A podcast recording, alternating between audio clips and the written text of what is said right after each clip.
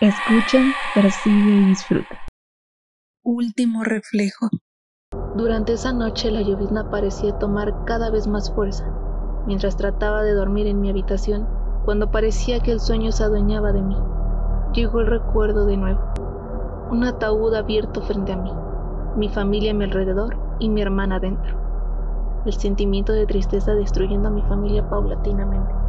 Podía mirarla con los ojos cerrados, recostada sobre un cojín rosado que tenía su rostro bordado. Su cabello rubio resaltaba, abril de 22 años. Lo que más me dolía era que se trataba de mi hermana menor.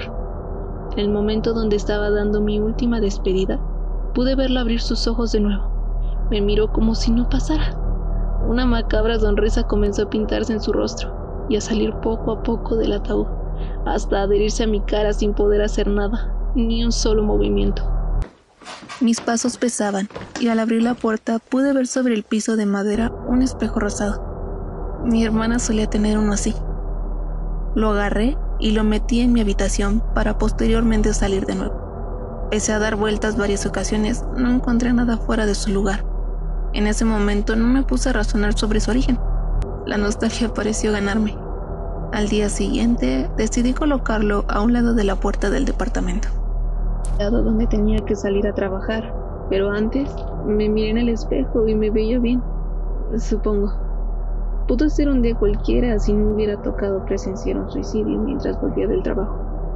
El autobús siempre pasa por un puente, del cual una persona se lanzó cuando pasaba por ahí. Obviamente entré en pánico, pero nadie pareció verlo. Me veían como una loca. Bajé rápidamente del autobús en cuanto fue posible y me asomé, tratando de encontrar a quien se había lanzado, pero jamás vi a nadie. Posteriormente solo escuchó una voz diciendo mi nombre. Isabel, Isabel. No logro olvidar eso del todo. Solo me siento en el suelo y miro hacia el espejo completamente desorientada, sintiendo mareo y un peso sobre mis hombros. Mis ojos se sienten pesados y me cuesta mantenerlos abiertos. Pero en cuanto puedo mirar el espejo de nuevo, ves espectro sobre mí. Me mira fijamente y plasma una sonrisa bastante macabra la misma sonrisa que mostraba a mi hermana la última vez que la vi en su ataúd. Ahora muestra la imagen de mi mejor amiga. Se mira extraña, decaída y demasiado delgada. Parece estar sobre la calle mientras llueve. Camina de forma desorientada. Sin mirar cruza la calle y es atropellada. De verdad quedo asombrada, intento moverme, pero simplemente no puedo. Comienzo a llorar, aún sin saber si lo que acabo de ver es real. Por la noche, mientras intento dormir, suena mi celular, por lo cual contesto y me entero de su muerte, justamente atropellada. Lloro, miro el techo una y otra vez recordándola. Solo bajo mi mirada. Despierto al día siguiente sin ganas de ir al trabajo. Tengo unas ojeras horribles. Solo me queda prepararme. Al estar casi lista me miro en ese espejo de nuevo, pero ahora veo a mi amigo más cercano.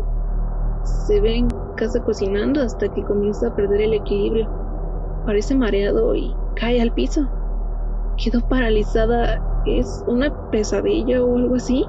¿Hice algo mal al tomar este maldito espejo? Ignoro esa visión, pero más tarde en el trabajo, mientras asimilaba la muerte de mi amiga y tomaba un poco de té, llega una llamada. En ella solo terminan de darme la mala noticia. Mi amigo también había muerto y justamente como lo había visto en el espejo. Al caer al piso se golpeó fuerte en la cabeza, lo que provocó su muerte lentamente. Y cuando lo encontraron, ya era muy tarde. Han pasado meses desde ambas muertes. Jamás volví a mirar ese espejo de nuevo y lo tiré. Ahora me encuentro en el panteón, con el viento raspando mi rostro donde se encuentra mi hermana y mi amiga. Estoy frente a la tumba de mi hermana. La noche comienza a hacerse presente y puedo observar la luna. Caen lágrimas de mi rostro y al bajar la mirada está este maldito espejo sobre la tumba. Claramente comienzo a asustarme y trato de correr para salir lo más pronto posible de ahí. Jamás creí que cada intento por correr fuera tan fulminante, tan sofocante, tan... tan difícil. El mareo me causa alucinaciones. Puedo ver diferentes espejos a mi alrededor y en cada una se muestran diferentes ilustraciones de diferentes muertes de gente cercana a mí. No puedo seguir con esto. Solo sentí como perdí la fuerza y caí. Pero ya no recuerdo más. Desperté de nuevo en mi cama con tierra del panteón sobre mí, con algunas marcas en mi cuerpo, como si hubiera sido golpeada. Duelen y se ven algo mal. No sé si volveré a conciliar el sueño. Al salir vio el espejo justo donde lo tenía. La desesperación comenzó a ganarme y no pude evitar romperlo con ese odio que jamás había experimentado en mi vida. Durante el momento sufrí algunas cortaduras en mis brazos y piernas, pero dolía mucho menos que lo que ese maldito había transmitido estos meses. Solo duerme, solo duerme. Mierda, duelen bastante las heridas. Podría ser solo un quejido, pero Creo que cualquiera hubiera gritado al ver unas sábanas blancas, ahora completamente rojas. Quité rápidamente las sábanas y me levanté de la cama. Miré mi cuerpo, miré las heridas. Cada herida tenía encima una cara sonriente, como si lo hubiera dibujado un niño pequeño. De pronto escuché un golpe muy fuerte en el armario y comencé a temblar. La respiración era cada vez más fuerte y sofocante y de nuevo lograba escuchar mi nombre. Isabel, Isabel. Mi cabeza comenzó a doler. El dolor aumentaba paulatinamente hasta llegar a un punto insoportable. Salí de la habitación sin pensarlo dos veces.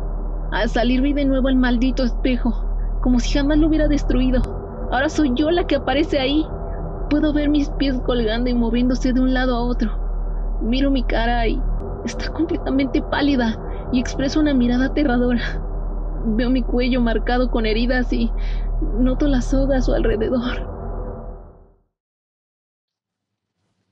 Tic, tac, tic, tac, tic, tac. Cuidado al voltear detrás tuyo. Puedo ver los pies moviéndose de un lado a otro, casi tocando tu espalda. No te vaya a pasar lo mismo, oyente.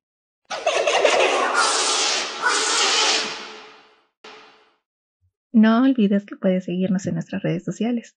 Puedes visitar y ponerte en contacto a través de nuestra página de Facebook, Fantasmas de Gon, o a través de nuestra cuenta de Instagram, Fantasmas de Gon Oficial, donde estaremos compartiendo contenido y nuevas dinámicas. Por ahora te deseamos una noche verdaderamente llena de tensión y que te deje sin parpadear.